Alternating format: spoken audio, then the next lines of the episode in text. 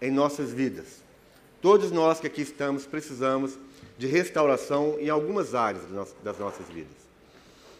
Alguns mais, outros menos, mas a verdade é que todos nós precisamos de restauração. A restauração é o processo de Deus na nossa vida de renovo, de reconstrução. Restauração é quando algo já está doente, já está enfraquecido, já está estragando, já está caótico, já está desequilibrado e tudo, e você pode aplicar isso em muitas áreas da sua vida. Pode ser que você precisa de restauração nas suas emoções, na sua mente, no seu corpo físico. Você carrega algumas doenças do passado, alguns traumas do passado, frustrações, amarguras.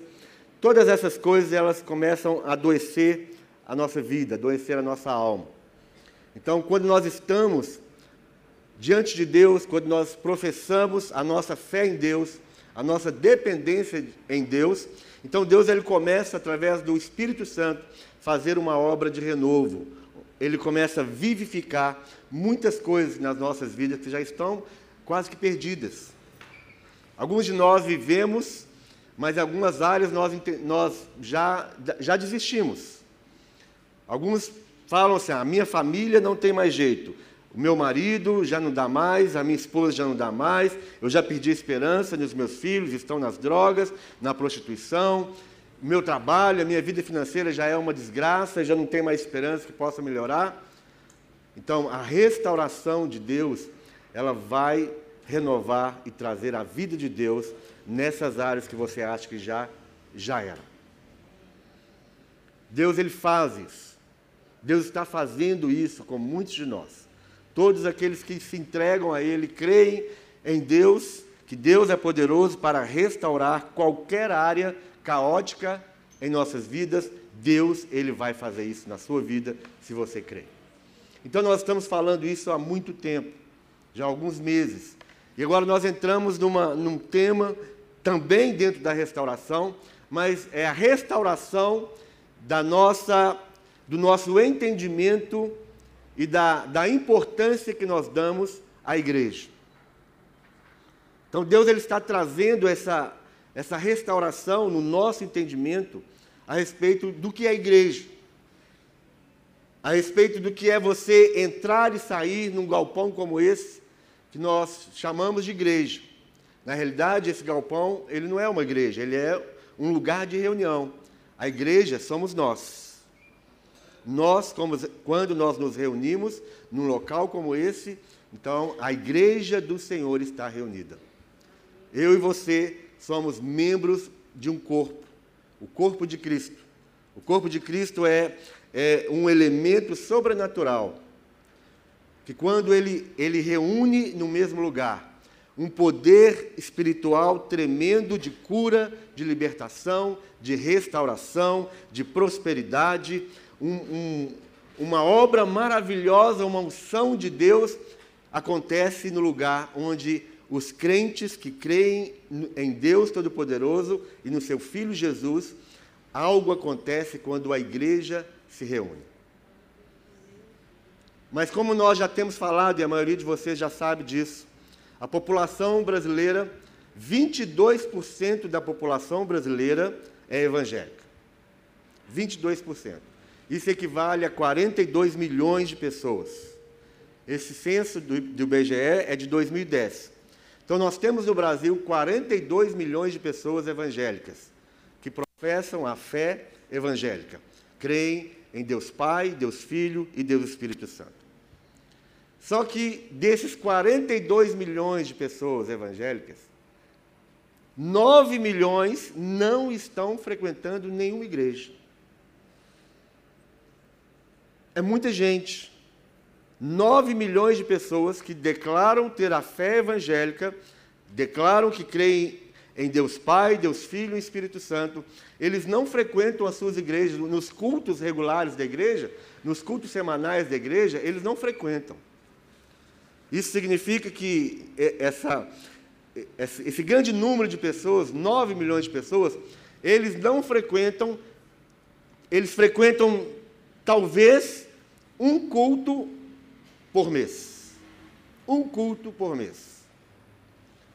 Então, isso é algo assim que demonstra que para a maioria das pessoas, ou, ou para 9 milhões de pessoas, igreja e nada é a mesma coisa. Que igreja não tem importância nenhuma. Que igreja não é algo essencial. Hoje de manhã nós falamos sobre é, a essência da igreja. Hoje à noite o tema é, é igreja, um lugar para pertencer. Em toda a igreja de Alagoinha que você for hoje, você vai ouvir a mesma mensagem. Hoje de manhã, em todas as lagoinhas, estava pregando a mesma mensagem, a essência da igreja. Hoje à noite, em todas as lagoinhas, está sendo pregado igreja, um lugar para pertencer, para se pertencer. Por quê, irmãos? Porque nós estamos entendendo que desde a pandemia foi agravou no coração do homem essa, esse desânimo, essa preguiça, essa falta de interesse de pertencer a uma igreja. A igreja é simplesmente um acessório na vida de muitos. Na vida desses 9 milhões, a igreja é um acessório. Não faz diferença. Se eu puder ir, eu vou. Se, se eu não tiver uma outra coisa mais legal para fazer, se eu não tiver um outro compromisso, Aí eu vou à igreja. Então a igreja não tem importância na minha vida. Mas nós estamos falando de pessoas crentes. Nós estamos falando de, de pessoas que declararam a sua fé em um Deus. E quando nós declaramos a nossa fé em Deus, nós estamos falando que nós queremos comungar com esse Deus, nós queremos estar junto com outras pessoas que também comungam da mesma fé. Então, se nós falamos um dia, Jesus, eu entrego a minha vida ao Senhor e eu quero te seguir, perdoa os meus pecados, eu quero ser obediente, eu quero fazer a tua vontade. Então, nós precisamos entender que uma das vontades de Deus é congregar. Congregar. É estar junto onde outras pessoas com o mesmo propósito estão. Quando nós saímos da nossa casa, nós saímos com um propósito: adorar o nome daquele que vive e vive para sempre. Adorar o nome daquele que é o Todo-Poderoso, aquele que é o Criador dos céus e da terra. Ah, pastor, mas eu não posso fazer isso na minha casa? Você pode e deve fazer na sua casa, mas nada vai substituir o ato da congregação, o ato de congregar. Nada substitui. A igreja local é o lugar onde você vai desenvolver o seu chamado. Na igreja local é onde você vai cumprir o propósito de Deus na sua vida. Os dons e os chamados de Deus, eles são aperfeiçoados quando você está na igreja, quando você pertence a uma igreja. Então isso, isso já está sendo, já está caindo no esquecimento. Essa verdade já não é mais verdade para muitas pessoas. Nós estamos falando aqui de que falando que existem 9 milhões de pessoas que elas não creem mais nisso. Quando você fala para esses 9 milhões de pessoas sobre igreja, quando, quando eles ouvem a palavra igreja, eles pensam em muitas coisas, menos naquilo que é a realidade da igreja. Alguns vão pensar que igreja é lugar de frustração, que igreja é lugar de decepção, que igreja é lugar de exploração, Igreja é lugar de domínio, igreja é lugar de controle, igreja é um lugar chato, é um lugar aborrecido, é um lugar onde não, ninguém pode fazer nada. Algumas pessoas vão simplesmente falar que igreja é sinônimo dessas coisas. Porque a maioria das pessoas que estão fora das igrejas, elas têm as suas justificativas por estar fora da igreja. E as justificativas são as mais variadas possíveis. Há um dia eu estava entrando na igreja e o diácono não me cumprimentou, não me tratou bem. E sai da igreja e não volto mais. Há um dia o pastor falou uma mensagem lá e eu não gostei da mensagem. E ele vai embora da igreja e não volta mais. Então, Deus está querendo restaurar o nosso entendimento a respeito do que é igreja. E isso nós precisamos prestar muita atenção para que a nossa vida seja mudada e para que nós possamos florescer dentro do lugar onde Deus nos colocou. Eu queria que você lesse comigo Efésios capítulo 4.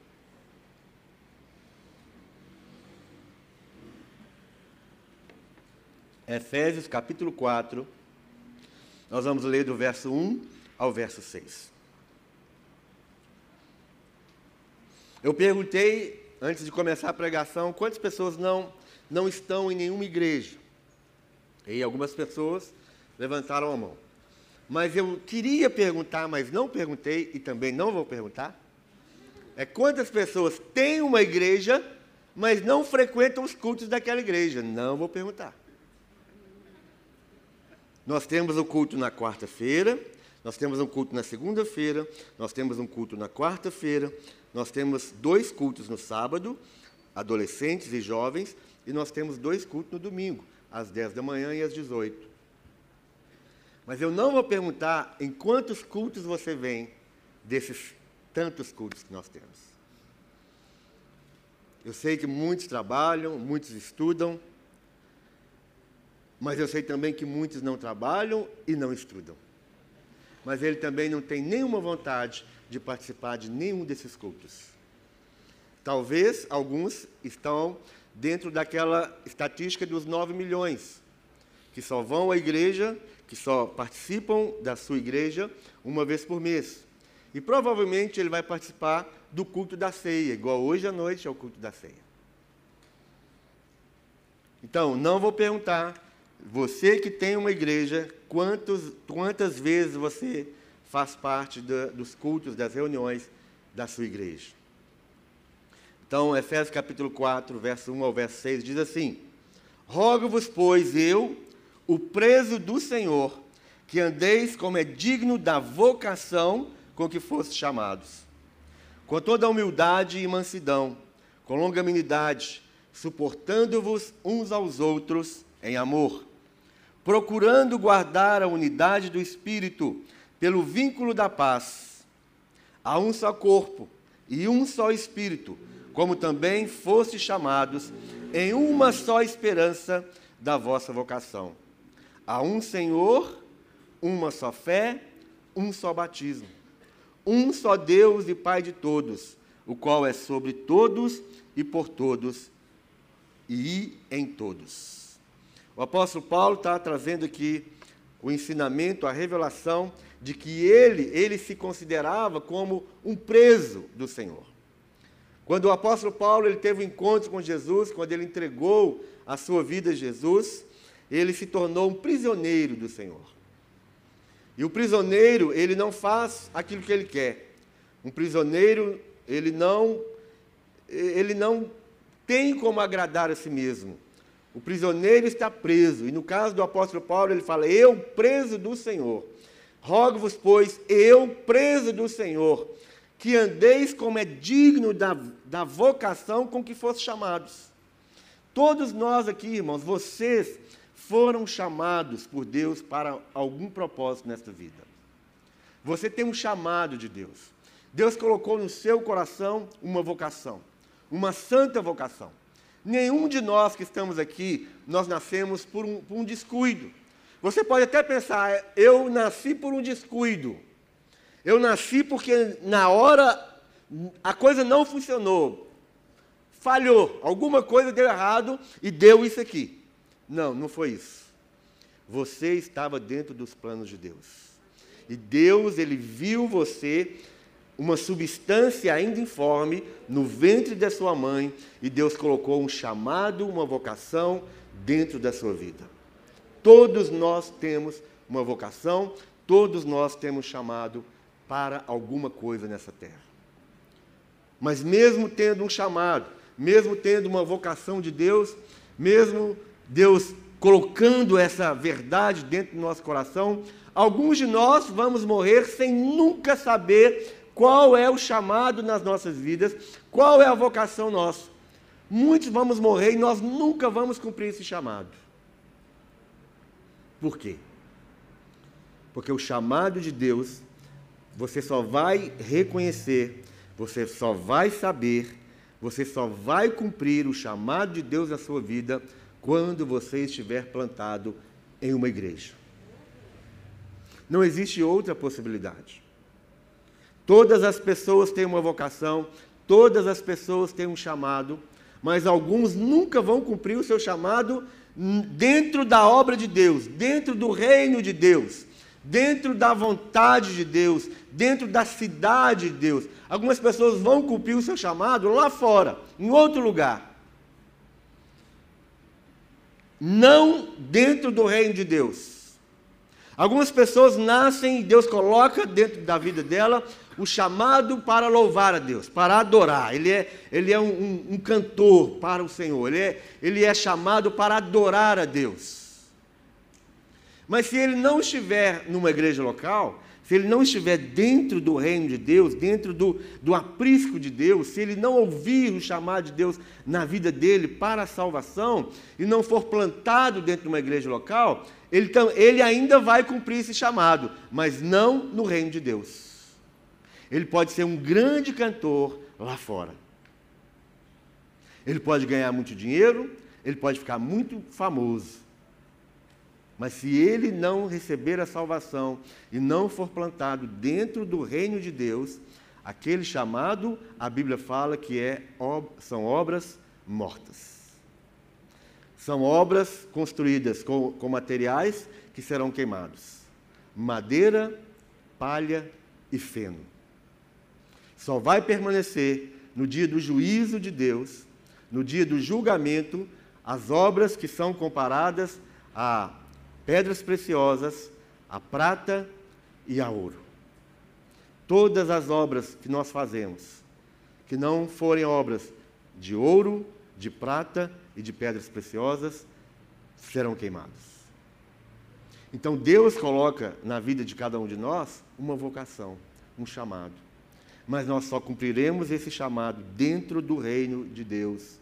Fora do reino de Deus é simplesmente é, uma obra que você está fazendo, porque existe dentro de você esta habilidade.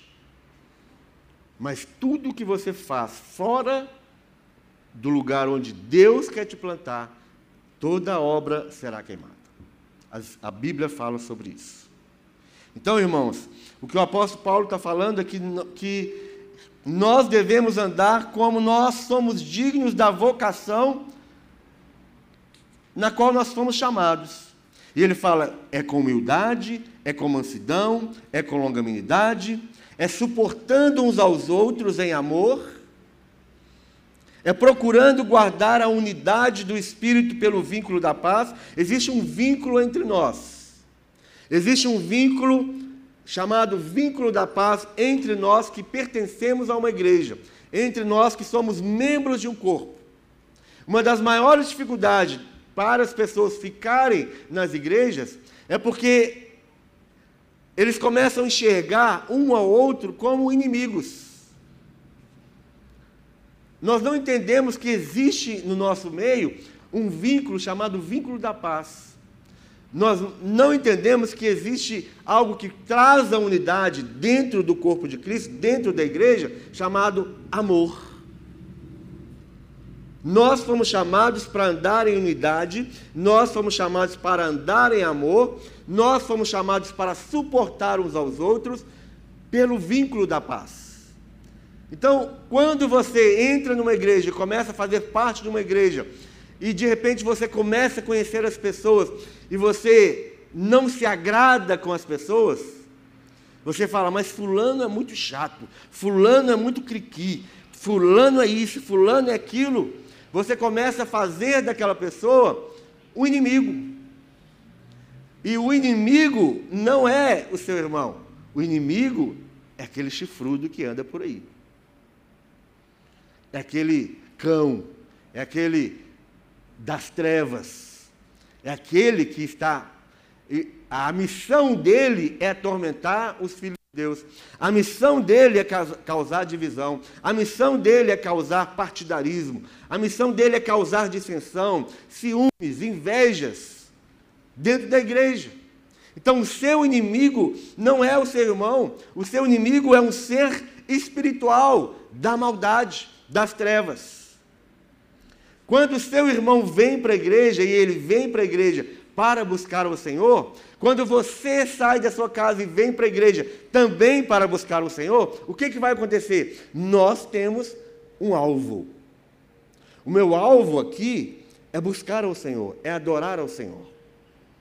E quando nós estamos no mesmo alvo, com o mesmo propósito, e nós queremos buscar o Senhor, nós queremos ver Jesus, nós queremos ter um encontro com Jesus, quando nós saímos das nossas casas com esse propósito, eu vou ver Jesus na igreja. Mas eu não vou ver Jesus descendo do céu. Eu vou ver Jesus na vida do outro. Eu vou ver Jesus na vida do irmão que está do meu lado. Eu vou esquecer a, as chatices, as diferenças, as condições sociais. Eu vou esquecer essas coisas que nós, seres humanos, temos. Eu não vou me importar com o outro se ele come com a boca aberta, se ele come com a boca fechada, se ele está com mau hálito, se ele não está com mau hálito, se ele está com CC, se ele não está com CC, se ele está com chulé, se ele, se ele, é chato, se ele é encrenquinha, se ele é, é aborrecido. Eu não vou me preocupar com isso. Eu vim para buscar o Senhor, eu vim para ver Jesus. E eu só vou ver Jesus na sua vida. Eu não tenho outro lugar para ver Jesus. Eu preciso olhar para a Val e eu preciso olhar, ver a Val, mas não somente a Val, eu preciso ver Jesus na vida da Val. Eu preciso ver Jesus na Ana Paula. Eu preciso ver Jesus na Cleusa. Agora, se eu, se eu procurar Jesus nas alturas, nas montanhas, nas nuvens, eu, eu provavelmente eu nunca vou ver. E se eu não estou procurando Jesus na vida dos meus irmãos, tudo que eu vou ver na vida dos meus irmãos são os defeitos, são os problemas. Então existe o amor de Deus no meio, no nosso meio, em nossos corações, trazendo uma unidade, trazendo um vínculo chamado vínculo da paz. Porque ele diz: há um só corpo, há um só corpo e um só espírito, como também fossem chamados em uma só esperança da vocação, da vossa vocação. O que ele está dizendo aqui, sempre existe um propósito. Em tudo na vida tem um propósito. E o propósito de Deus é a unidade. O propósito de Deus é a comunhão. Deus é um ser comunitário, Deus é um ser trino. É Deus Pai, Deus Filho e Deus Espírito. Deus criou cada um de nós para que nós também fôssemos seres comunitários.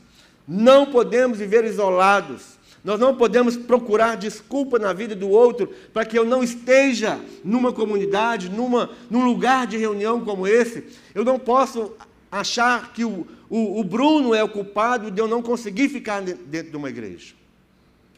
Os nove milhões que estão lá fora, eles procuraram e eles acharam culpado para que ele saia de uma comunidade, para que ele não pertença a uma comunidade. E se nós procurarmos, nós sempre vamos achar algum problema em, em alguém. Então, todas as pessoas foram chamadas para, para comunhão, para viver juntas. Ninguém foi chamado para viver solitário.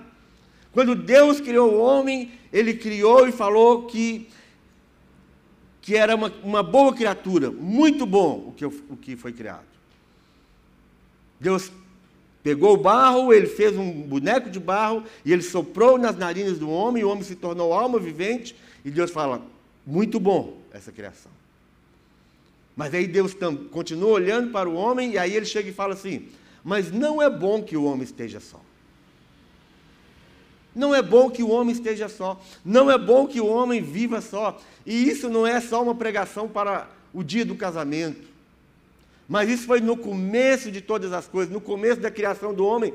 Se o homem foi criado à imagem e semelhança de Deus, então ainda faltava na vida do homem essa igualdade em Deus que era a comunhão, a comunidade. Se Deus é Deus Pai, Deus Filho Deus Espírito, e aí Deus cria um homem, ele, ele começa a ver e fala: não é bom este homem se ele continua sozinho, ele não será como nós. Pai, Filho e Espírito. E ele diz: não é, não é bom que o homem viva só. vou fazer para ele uma companheira. E no começo, irmãos, lá em Gênesis, fala que a companheira do homem foi tirada do próprio homem. Quando, a, quando Deus colocou um pesado sono sobre Adão, fala que Deus ele abriu o lado do homem e ele tirou do homem uma parte e aí ele criou a mulher.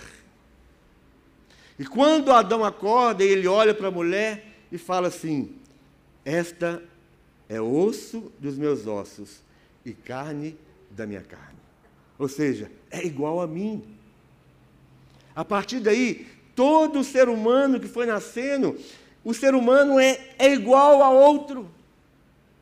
Pode ser que um é mais baixo, o outro é mais alto, um é fininho e o outro é larguinho. Né? Um é branquinho e o outro é mais moreninho. Mas todos nós somos iguais. A mulher foi feita do homem. A mulher foi feita do osso do homem. Adão falou: Você é osso dos meus ossos e carne da minha carne. E isso não é, de novo, uma pregação de casamento. Isso é uma verdade, isso é uma realidade. Pode ser que você não entenda muito bem e você fala, mas, mas não pode ser. Não pode ser. É muito diferente. Você olha um para o outro e fala, é muito diferente. Mas a essência humana é a mesma. Por isso, irmãos, nós externamente nós podemos ser muito diferentes uns dos outros.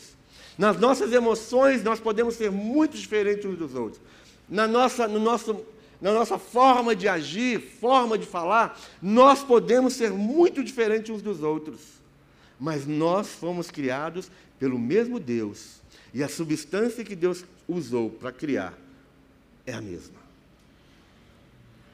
E por isso, o que nós precisamos, o, o, que, o que a nossa alma, o que nosso espírito anseia, o que nosso espírito deseja, lá no fundo, ainda que nós lutemos contra isso, a realidade do ser humano é comunhão.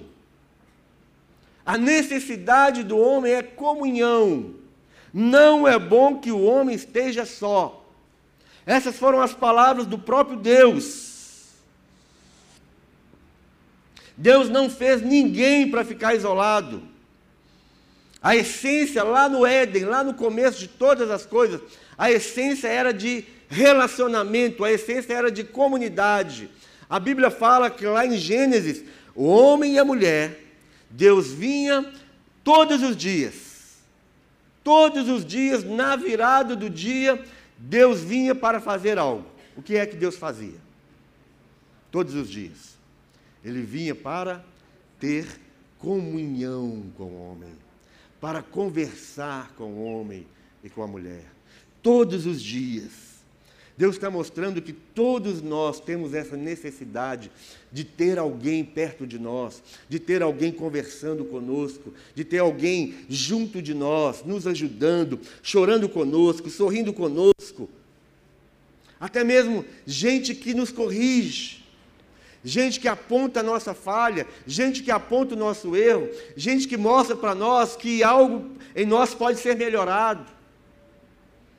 Então, todos os dias Deus vinha e ele tinha comunhão, ele tinha relacionamento, ele tinha uma grande amizade com o homem. E essa é essa era a essência do jardim do Éden. Esse era o plano original de Deus para, para a vida do homem.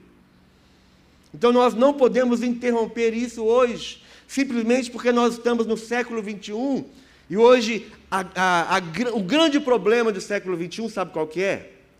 É fazer com que o homem consiga viver isolado, feliz. Esse é o grande problema, é o grande desafio do século 21. Fazer com que você se sinta muito bem sem gente perto de você. E aí, o mundo virtual está sendo criado exatamente para que você se sinta muito bem, viva muito bem, sem gente. Mas simplesmente uma realidade virtual. Gente, tem hora que você olha, a gente que às vezes sai na rua, olha, está andando por aí, você vê o sujeito assim. Você olha assim, que isso? Que alegria é essa? Ele está rindo para quem? Ele está rindo para uma telinha. Ele está feliz diante de uma telinha. Provavelmente é uma desgraça. Alguém que caiu no buraco, a lata de tinta que caiu na cabeça de alguém, alguém que caiu da escada. A pessoa está lá dando gargalhada de uma realidade virtual, de, de uma coisa qualquer e ele se sente bem, e quanto mais ele se sente bem, quanto mais tecnologia ele tem nas suas, nas suas mãos, quanto mais ele nem precisa sair de casa, é só dar um clique aqui, o dinheiro está na conta, dá outro clique ali, pagou aquela conta, dá um clique aqui e, e vê né, as, as maravilhas do, do mundo, aquela coisa toda. Quanto mais ele tem a chance da expansão e do envolvimento tecnológico, mais feliz ele parece que fica, mas mais isolado ele ainda fica. Mais virtualizado ele se torna. Mais mecânico ele se torna. Mais frio ele se torna. Ele tem, quanto mais virtualizado ele é, mais algeriza ele tem do outro. Já está sendo planejado aí a criação da. Eu, eu sempre esqueço o nome, mas é, é, algo que vai acontecer daqui a pouco tempo um investimento milionário de 200 milhões de dólares para criar uma outra realidade virtual, em que você está no, dentro da sua casa, e, mas você pode ser projetado numa reunião, num churrasco, por exemplo. Como é que chama?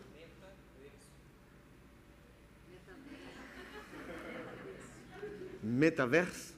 É isso mesmo? Menta. Meta. Metaverso. Metaverso. Quem já ouviu falar sobre isso? Depois você dá uma pesquisada. Parece algo maravilhoso. Eu posso ir lá para o Havaí. Eu posso, eu posso ir lá para lá assistir o culto lá do André Valadão, lá em Orlando. Eu posso fazer isso, eu posso fazer aquilo, sem sair do lugar. E eu vou ver as pessoas ali perto de mim, eu vou conversar com as pessoas como eu estou conversando aqui com, com vocês. Isso vai criar uma sensação de, de pertencimento, uma sensação de, de estar junto com as pessoas, mas é virtual. Não é realidade, é virtual, meu irmão. O mundo virtual, daqui a pouco, para algumas cabeças, vai ser mais real do que o mundo real. Porque está sendo criado em nós uma, uma imagem, desde o jardim do Éden, mas agora isso está se intensificando, e isso se intensificou ainda mais na pandemia, porque na pandemia nós, nós, nós entendemos que eu posso fazer muitas coisas sem sair de casa. Eu posso trabalhar sem sair de casa, eu posso assistir os cultos da igreja sem sair de casa, eu posso fazer muita coisa sem sair de casa. Para que sair de casa? Para que sentar junto com esses meninos aqui, esses meninos. Hum, para que, que você está com eles? Eu não preciso disso, eu não preciso de nada. Você não precisa de homem mais e você não precisa de mulher mais. Tudo é virtual. O mundo virtual é o mundo feliz, é o mundo maravilhoso, é o mundo da perfeição, é o mundo das cores, é o mundo do divertimento. O mundo virtual é muito melhor do que o mundo real. E nós estamos sendo é, na realidade, nós não estamos sendo construídos para isso, nós estamos sendo desconstruídos para isso. Porque a realidade da vida é, e Deus olhou, Deus criou o homem e falou para o homem: não é bom que você esteja só, vou fazer uma companheira. Todos os dias Deus vinha e ele tinha comunhão, Deus vinha e conversava com o homem, Deus estava junto com o homem. Nada vai substituir, irmãos, nada vai substituir a, a presença de seres humanos uns com os outros. Nada vai substituir. Sabe por que, que não vai? Porque foi Deus que criou dessa forma. Foi Deus que planejou dessa forma. E a igreja, a igreja local, a igreja, essas, as igrejas que existem, a, a igreja, as igrejas que existem não foram inventadas pelo homem, como alguns pensam, como alguns pregam. A igreja não foi inventada pelo homem. Desde, a, desde a da, da história de Israel, lá no Antigo Testamento, Deus já falava sobre reunir um povo. Deus chamou Abraão e falou: Abraão, de ti eu farei uma grande nação. Quando Deus chamou Abraão, Deus chamou Abraão para constituir um povo. Então, na história de Israel, você vai ver isso. Deus ajuntando o povo, Deus querendo um povo, Deus, Deus formando uma família, Deus formando uma grande família. E aí vem Jesus, e Jesus faz a mesma coisa. Jesus não era um monge, um homem esquisito, um, um ser estranho que andava por aí pelas montanhas, pela, pelos esconderijos, pelos desertos, pelas florestas. Não, Jesus estava onde tinha gente. Jesus atraía para ele pessoas, Jesus atraía gente. E, e a Bíblia fala que Jesus ele estava, como de costume, nas sinagogas. Uma sinagoga era um local de reunião para ouvir a palavra. Jesus estava nas sinagogas, Jesus estava nos templos. Quando Jesus não estava na sinagoga, quando não estava no templo, ele estava nas casas, sempre junto com pessoas. Jesus estava nos montes e ele estava rodeado de pessoas. Então Jesus também, ele estava cumprindo o propósito de Deus, que é o quê? Atrair pessoas, estar junto com pessoas, comungar com gente. Então qualquer coisa na vida do homem que vai contra essa realidade não é a vontade de Deus. E aí o apóstolo Paulo vem e ele, e ele atende o chamado de Deus, o, Jesus, antes de subir, antes de ir para os céus, ele reúne os discípulos, ele fala: Ide por todo mundo, pregai o Evangelho, fazei discípulos, ensinando todos a, a guardar aquilo que eu vos tenho mandado. Ou seja, vamos, vamos atrás de gente, vamos juntar gente. E o apóstolo Paulo vai e fala sobre as igrejas a igreja em Éfeso, a igreja em Corinto, a igreja em Tessalônica, a igreja em Roma. Então, em todos esses lugares, a igreja estava nascendo, a igreja local estava sendo formada. Então, como é que nós podemos achar que nós conseguiremos viver sem igreja, conseguiremos viver sem gente, conseguiremos viver uma vida cristã sem pertencer a uma igreja? A igreja, então, ela é a expressão máxima da vida em comunhão que Deus deseja. Meu irmão, ninguém aqui está contra ninguém. Até no seu trabalho, algumas pessoas que você acha que são a favor de você, que estão com você, provavelmente elas estão contra você. Provavelmente elas nunca vão chorar com você. Provavelmente elas nunca vão sorrir com você. Você vai encontrar somente em um lugar pessoas unidas com um só propósito. E esse lugar é só na igreja. Quem aqui tem um, propósito de viver eternamente com Deus? Levante sua mão. Olha para o lado. Está vendo tanto de gente que tem o mesmo propósito que você? Quem aqui ama o Senhor com todo o seu coração. Levante sua mão. Olha para o lado aí. Está vendo? Ele também ama o Senhor.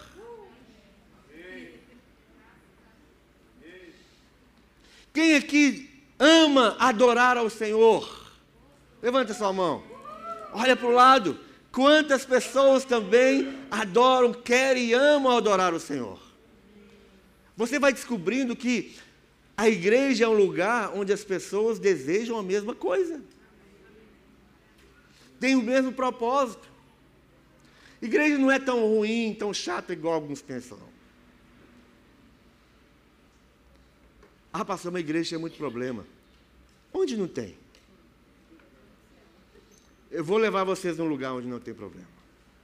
Nós vamos ali, num lugar que chama Bosque da Esperança. Quem quer ir comigo? Nós vamos marcar. Vamos fazer uma caravana lá para o Bosque da Esperança. Lá não tem problema. Nove milhões de pessoas estão fora das igrejas porque eles falam assim: igreja dá muito problema. Qual que é o problema? Qual o problema de ter problema?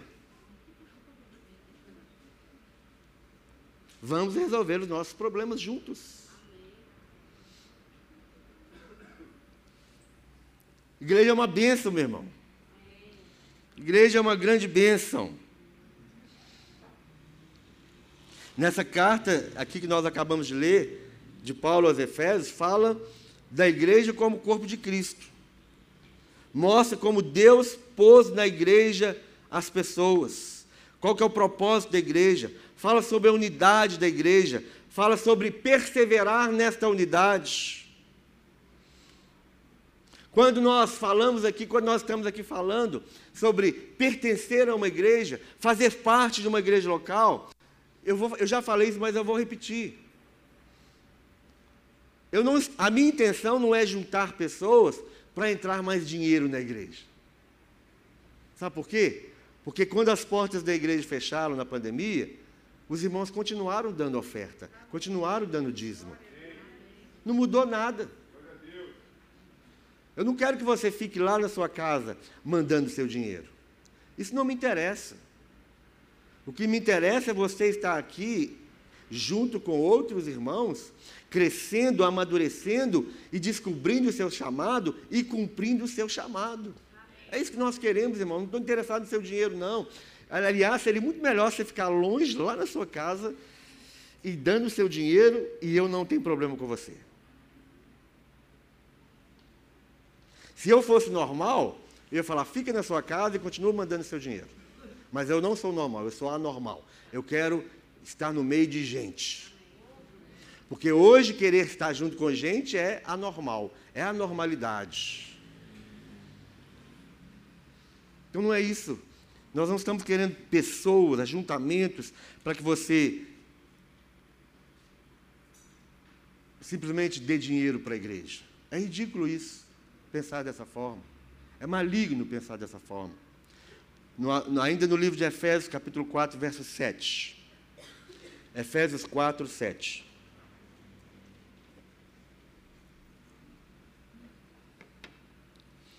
Mas a graça foi dada a cada um de nós segundo a medida do dom de Cristo. Por isso diz: subindo ao alto, levou cativo o cativeiro e deu dons aos homens.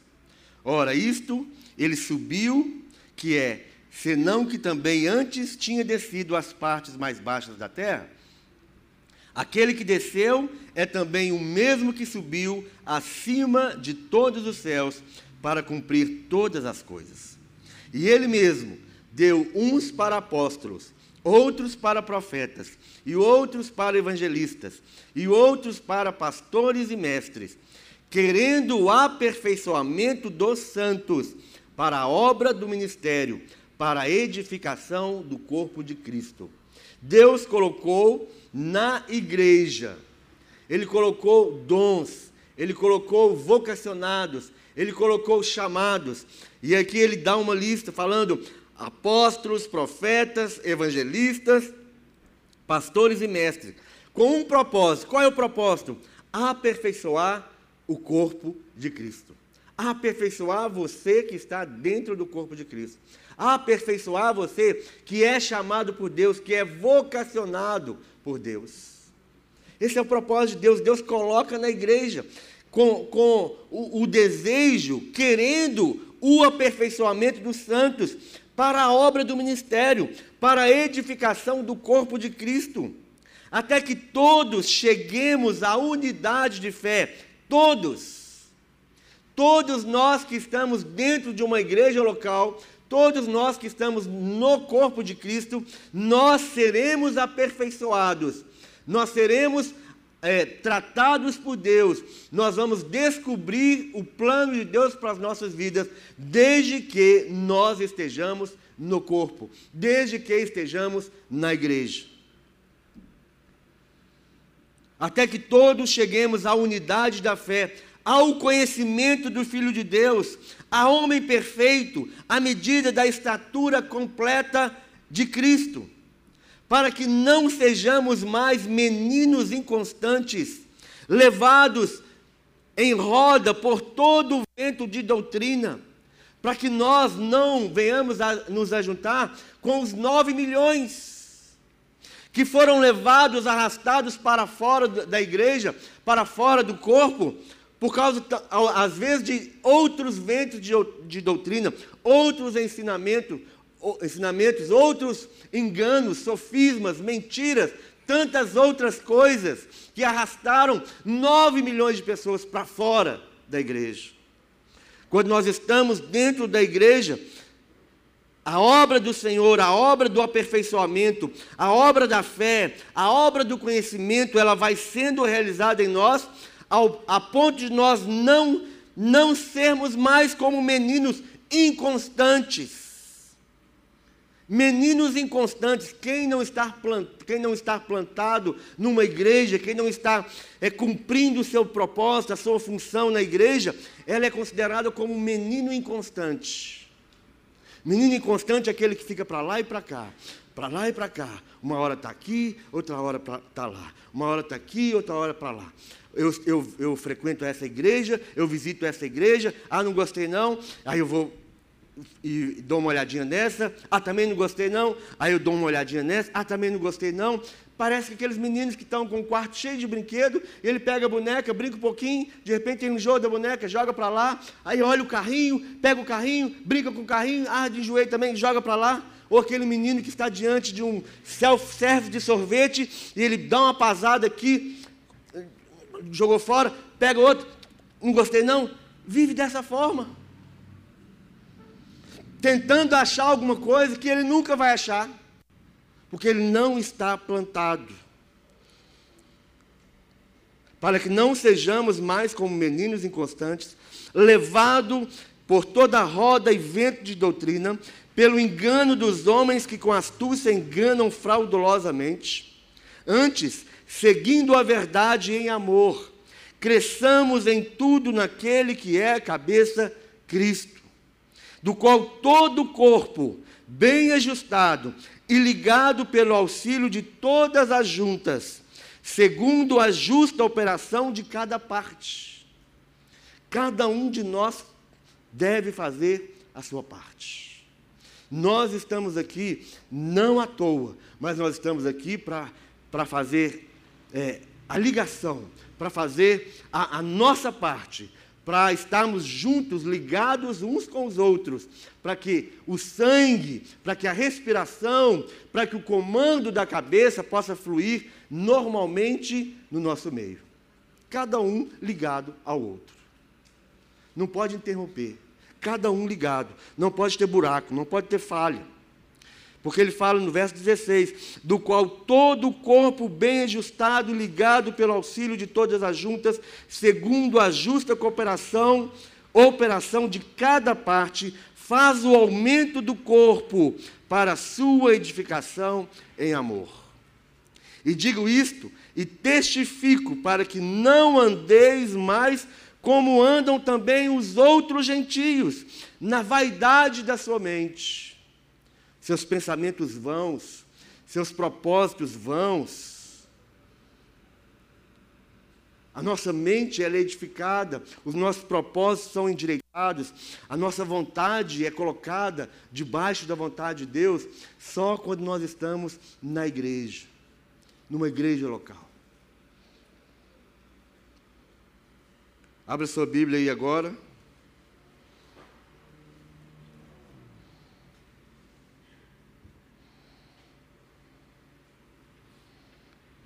Salmo 92. Salmo 92, 13.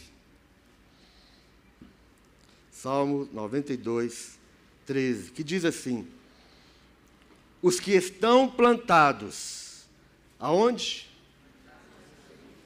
O que estão plantados na casa do Senhor. O que, que vai acontecer com eles? Florescerão nos átrios do nosso Deus. Estar plantado na casa do Senhor. Você sabe o que é plantado? Quem sabe o que é plantado? Plantado é plantado. Plantado é estar plantado, plantado. Quem aqui já viu uma árvore plantada atravessando a avenida ali? Nunca viu? Mas como assim você nunca viu? O que, que acontece com uma, uma árvore que ela está plantada, mas você começa a transplantar várias vezes aquela mesma planta em vários lugares diferentes? O que, que vai acontecer com ela? É mesmo? A raiz não aguenta? Vai enfraquecendo? Vai murchando? Vai morrer? Está vendo? Quantas vezes nós podemos transplantar uma árvore? Tem algum agrônomo aí? Jardineiro? Mas você já pensou? Quantas vezes você pode transplantar uma árvore e ela continuar saudável? Quantas vezes você acha que você pode ser transplantado para outra casa do Senhor? Ou para outro lugar? O que a Bíblia está dizendo é: os que estão, vamos falar comigo? Os que estão plantados na casa do Senhor, eles florescerão. Eles florescerão.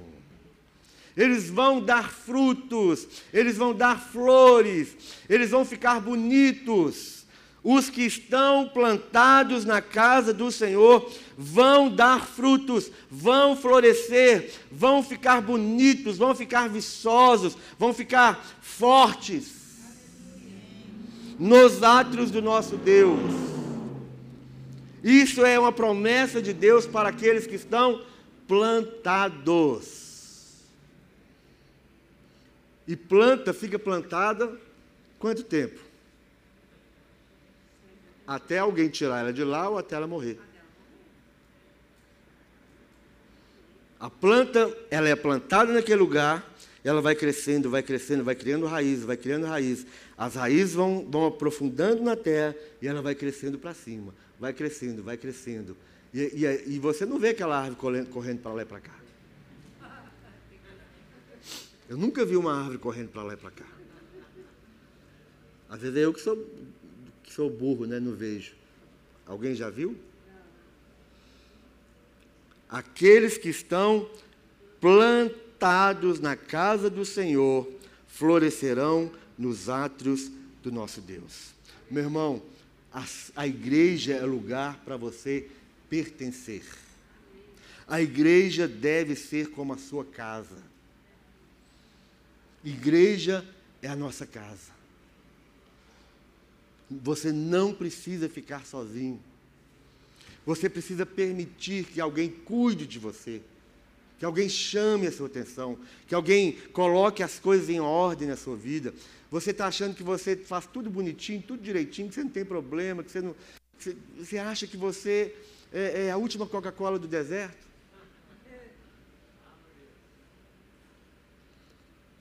Nenhum de nós aqui é nada.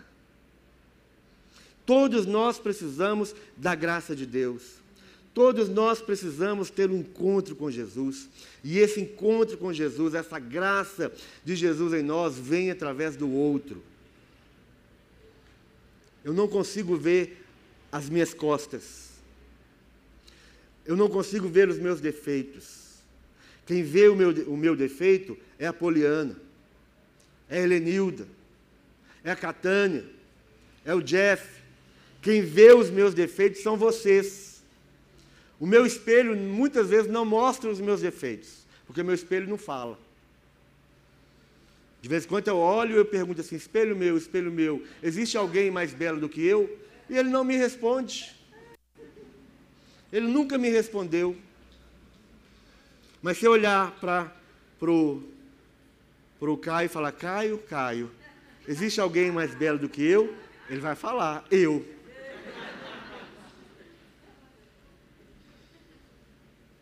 Então nós precisamos um do outro. Você precisa do seu irmão. Você precisa estar plantado na casa do Senhor para que você possa florescer dar frutos e muitos frutos. Para que você seja saudável, para que você seja cuidado, nós precisamos ser cuidados. Eu queria que todos os líderes de célula e anfitriões, ficassem de pé, por favor. Líderes de célula e anfitriões. Fique de pé, por favor, um minuto.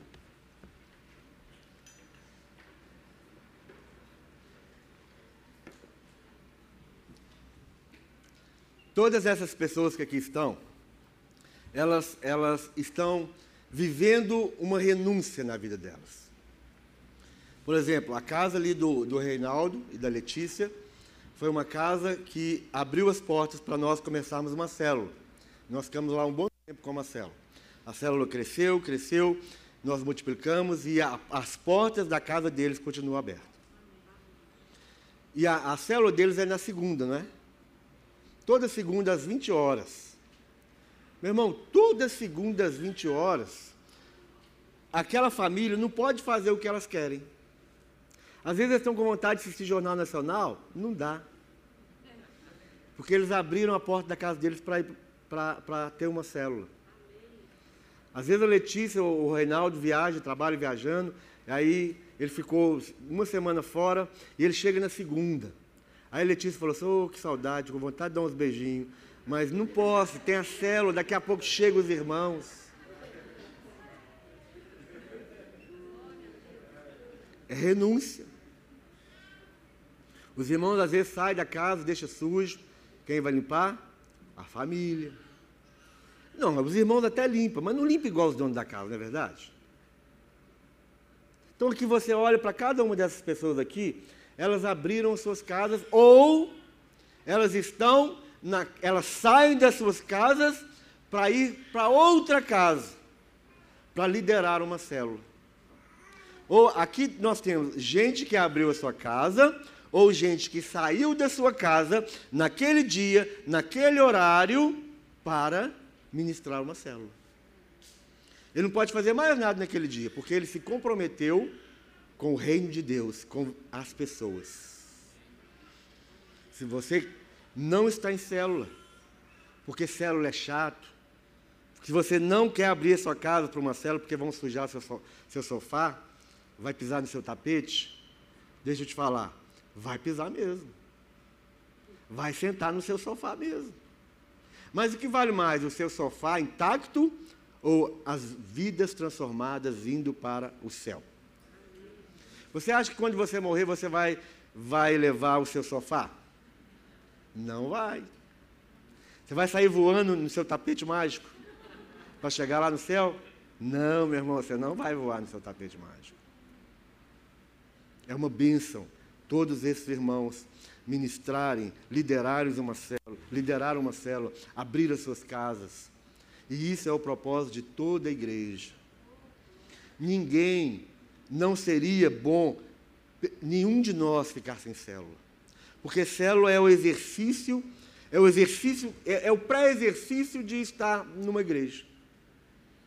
E é, e é muito mais complicado, meu irmão, porque ali é um grupo menor. Mas também pode ser uma grande bênção por ser um grupo menor, porque nós seremos mais conhecidos e nós conheceremos mais.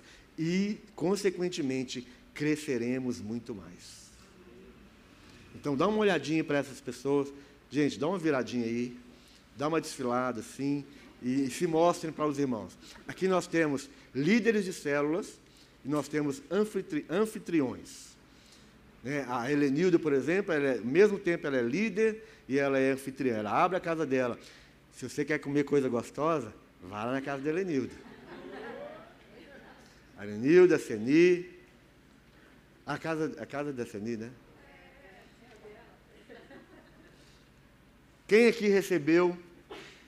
Pode sentar, por favor. Quem aqui recebeu esse papel? Quem não recebeu? Melhor perguntar. Quem não recebeu? Levante sua mão, fique com a mão levantada um pouco. Os diáconos vão te ajudar. Quem não pegou esse papel, levanta a mão um pouco mais alto. Obrigado. Fique com a mão levantada. Aqui no canto, esse canto aqui, é, a, a moça ali.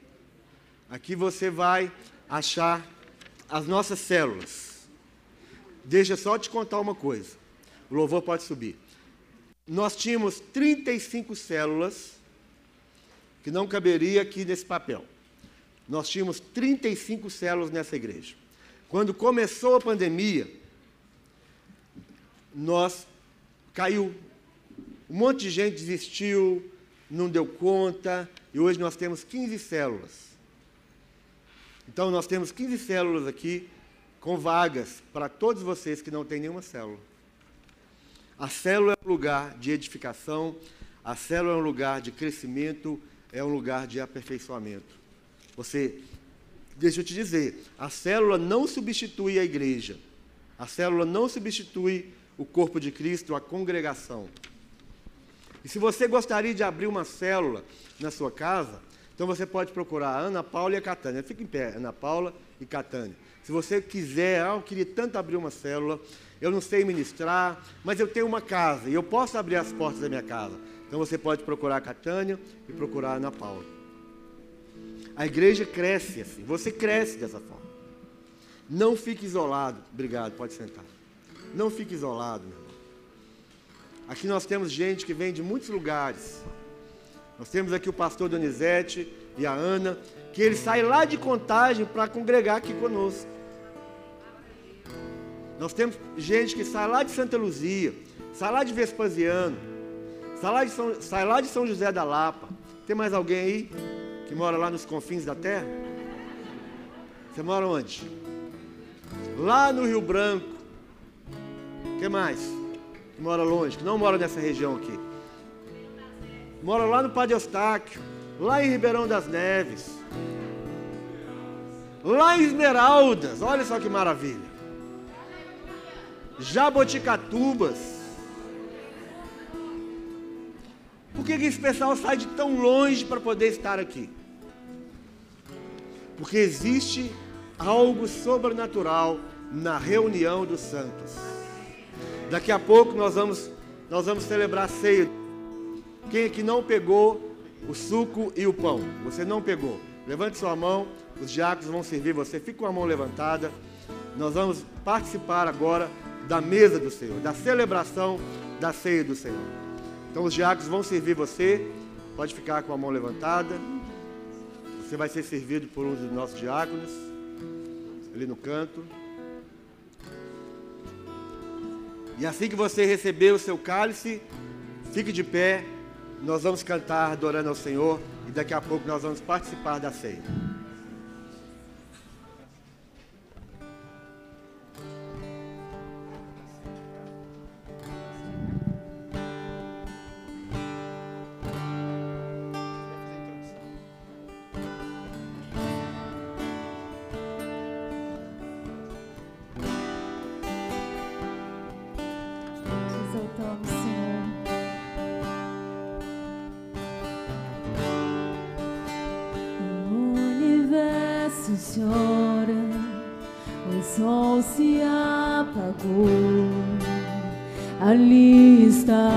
Morto o Salvador. Seu corpo lá na cruz, seu sangue derramou. O peso do pecado ele. Levou. levou.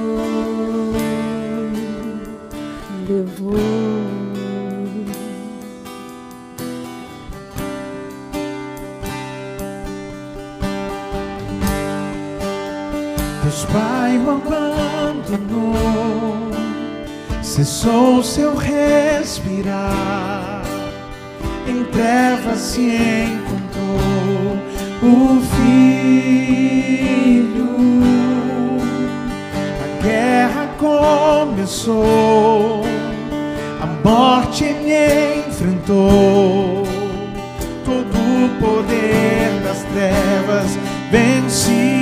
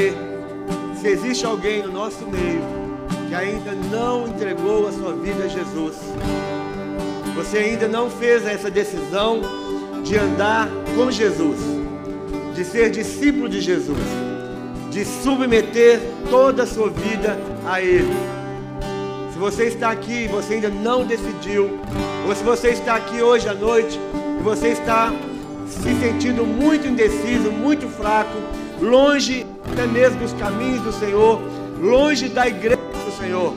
Se você ainda não achou um lugar para você ser plantado, para você florescer, se você está aqui hoje à noite nessa condição, eu queria que você levantasse a sua mão onde você estiver. Levante sua mão se você ainda não entregou a sua vida a Jesus, ou se você ainda não encontrou uma igreja para você ser plantado, para que você floresça onde Deus quer que você floresça. Se tem alguém aqui nessa condição, nós vamos cantar mais uma vez, mas levante sua mão, nós queremos orar por você. Se existe alguém no nosso meio assim, levanta a mão para nós orarmos junto com você.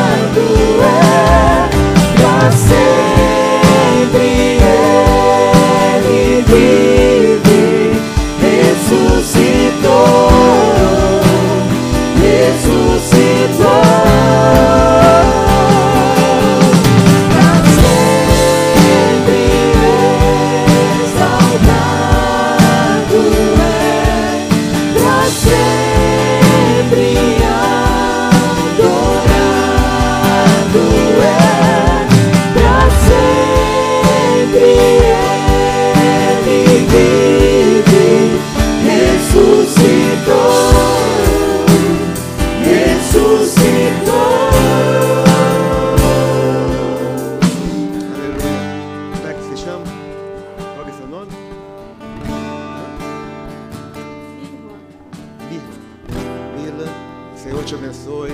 Vamos orar pela Mila. Você pode fechar seus olhos. Pai, nós colocamos essa vida nas tuas mãos. Pedimos que o Senhor possa entrar no coração da Mila. Que o Senhor possa fazer morada nesta vida. Que o Senhor possa perdoar os seus pecados. E que ela possa se entregar verdadeiramente ao Senhor. Reconhecendo o senhorio de Jesus. Reconhecendo a obra no sacrifício. A obra do sacrifício, o sangue derramado, o corpo moído em favor da vida dela. E que ela possa ser fortalecida, Pai, nos teus caminhos. Que ela possa ser plantada numa igreja local, para que ela possa ser edificada, para que ela possa florescer, Pai. Nós abençoamos a vida dela. Nós, como igreja do Senhor, abençoamos a vida dela e declaramos que ela é a tua filha amada. Ela é a tua filha escolhida. Muito obrigado por esta vida. No nome de Jesus. Amém e amém. Glória a Deus. Depois você conversa com ela um pouco mais. Aleluia. Pegue o seu pão seu, seu suco da uva.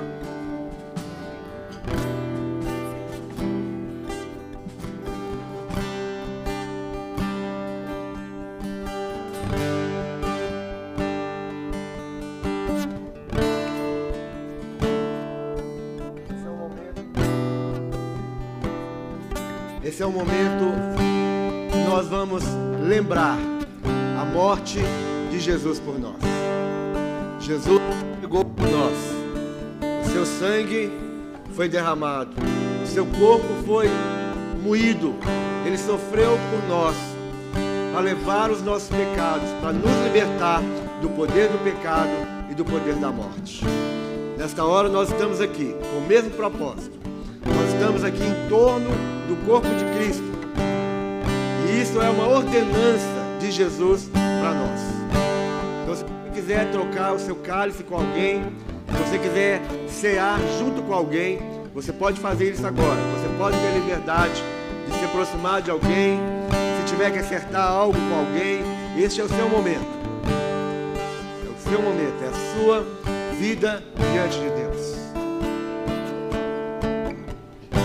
Aleluia. Glória a Deus. Porque o Senhor Jesus, na noite que foi traído, ele tomou o pão, tendo dado graças, disse: Este é o meu corpo, que é dado por vós. Fazei isto em memória de mim. Semelhantemente, depois de haver comido o pão, tomou também o cálice, dizendo: Este cálice é a nova aliança no meu sangue. Fazei isto em memória de mim. Porque todas as vezes que comerdes o pão e beberdes o cálice, anunciais a morte do Senhor até que ele venha. E anunciando a morte do Senhor que ele, até que ele venha, nós comemos e bebemos. Examine-se, pois, o homem a si mesmo, e então coma do pão e beba do cálice. Vamos comer juntos e beber juntos.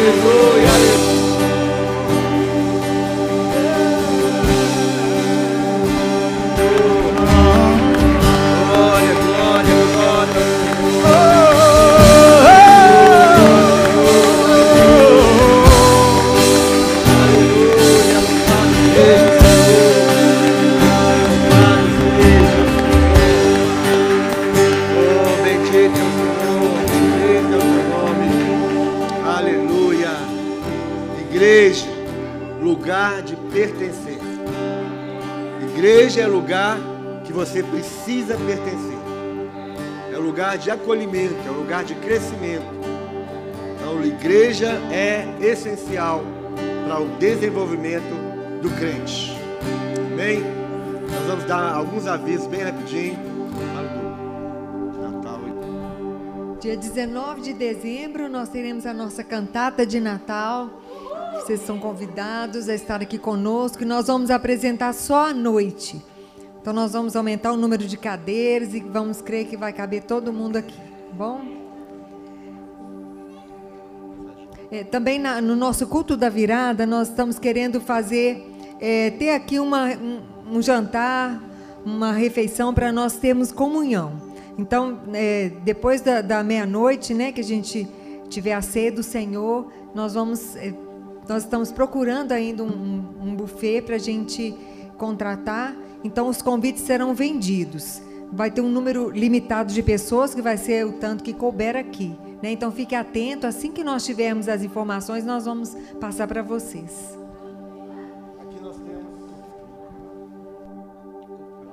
A agenda Kids para o ano de 2022. Então, se você tem o seu filho na idade que já sabe ler, seria muito bom que ele tivesse essa agenda para ele acompanhar, para ele participar da salinha das crianças, ok? Então, você pode adquirir ali com o Franco, com, com os diáconos ali no final. E aqui também esse livro, Doenças da Alma, é um livro que Deus me deu a graça de escrever, que tem sido uma, uma ferramenta, um instrumento para muitas pessoas. Eu tenho recebido muito testemunho a respeito da, do conteúdo desse livro. É uma experiência também que eu tive num momento muito difícil da minha vida, com depressão, síndrome, síndrome do pânico. E eu sei que ele pode ser uma bênção para você também. Você pode também adquirir ali, ok? Quarta-feira nós temos nosso culto, às 19h30. Nós estamos estudando, terminando já de estudar o livro de Neemias, falando sobre a restauração. Culto, segunda-feira, às 19h30. Também é um culto mais voltado para oração. Pode, pode, pode pegar no final lá a propagandazinha ali do culto. Que isso? Ah, é o casamento. Então, sábado agora nós não teremos o culto graça, que é o culto dos adolescentes e jovens, e nós vamos ter o casamento da Wênia e do Leandro. Ok? Glória a Deus. O que mais? Só isso? Tá bom? Dia 25 do 11, às 19h30, o culto das mulheres. Quantas mulheres nós temos aqui? Então venha para o culto, dia 25, vai ser uma grande bênção. Atendimento aqui na igreja com a Naeli, psicóloga. Da próxima vez coloca o telefone dela para o pessoal que precisar entrar em contato com ela, tá? Café missionário ali também no fundo. Café, esse, esse café é para ajudar uma família a continuar a missão lá na Índia. Então, se você compra um café, além de tomar um café, você vai abençoar, você vai enviar uma família de missionários, ok? Amém. As camisas ainda estão à venda, líderes que permanecem e atraídos pela cruz. Amém? Vamos ficar de pé mais uma vez? O telefone da Anaele está aqui, tá, gente? A é psicóloga, ela está fazendo atendimento para quem necessita de um acompanhamento psicológico. É só ligar para ela e marcar. Amém? Que a graça do nosso Deus, que as doces consolações do Espírito Santo e que o amor de Deus Pai esteja sobre as nossas vidas a cada dia, no nome de Jesus. Que o Senhor te abençoe, vá em paz. Até a próxima reunião. Recebi um novo coração do Pai. Um coração regenerado, coração transformado, coração que é inspirado por Jesus. Como fruto desse novo coração, eu declaro a paz de Cristo, te abençoo, meu irmão. Preciosa é a nossa comunhão. Somos corpo e assim bem ajustados, totalmente ligados, unidos, vivendo em amor, uma família.